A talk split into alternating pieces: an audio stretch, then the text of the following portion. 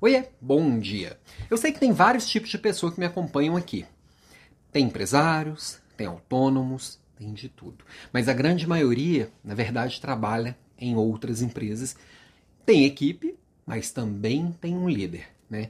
Então, geralmente eu falo bastante aqui sobre como liderar a equipe, como fazer a gestão dessas pessoas da sua equipe.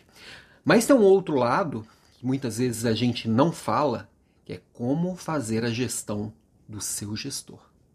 Ué, Alan, eu não estou dando conta de liderar nem minha equipe, de fazer gestão nem da minha equipe, vou ter que fazer gestão do meu chefe? Sim, como qualquer relação, como qualquer relacionamento. Fazer a gestão é cuidar. Você vai cuidar do seu relacionamento com a sua equipe, com seus pares, com seu marido, com sua, sua esposa e também com o seu gestor. Como que é isso? O que, que seria então fazer a gestão do gestor? Basicamente é fazer a gestão da comunicação, então deixar que essa comunicação seja de mão dupla e muito clara, fazer a gestão dos compromissos, dos combinados, fazer a gestão das expectativas, fazer a gestão das entregas, fazer a gestão dos resultados. Todo este ambiente de troca, ele precisa ser cuidado e ele precisa estar no dia a dia. Aquele liderado que foge do líder, que tem medo do líder, com certeza não tem um canal fluido com ele. Aquele liderado que não consegue construir essa relação de confiança, com certeza tem algo que está falhando e que vai prejudicar a sua entrega, vai prejudicar a sua carreira, vai prejudicar tudo.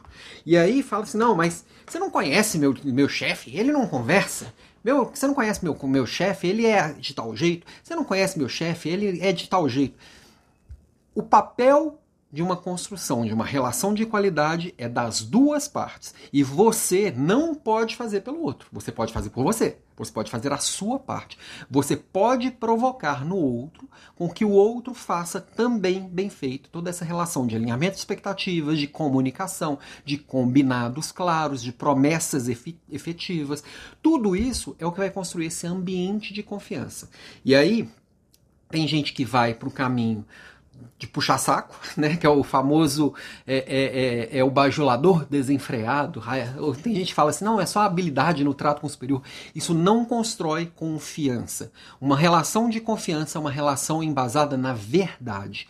Como vai construir essa verdade no dia a dia? Com proximidade. Se você conversa com seu líder uma vez por ano, não vai ter proximidade, não, vai, não vai ter verdade. Você vai ter uma, uma oportunidade tão pequena de expor algo para o seu líder que esse pequeno vai ter que ser muito bem escolhido. E com certeza você não vai expor suas fragilidades. Se você não expõe suas fragilidades, você não está expondo o que, que você precisa. Quais são os recursos que você precisa para poder desempenhar o seu papel. Então todo líder tem também um outro líder. Às vezes é, às vezes é o chefe dele, é alguém que hierarquicamente está acima, mas às vezes é um cliente, às vezes é alguém que está por perto, às vezes. Bom, sempre vai ter que reportar a alguém de certa forma. Então vai ter que fazer a gestão desse relacionamento. Então, minha provocação de hoje é: faça a gestão do seu líder também.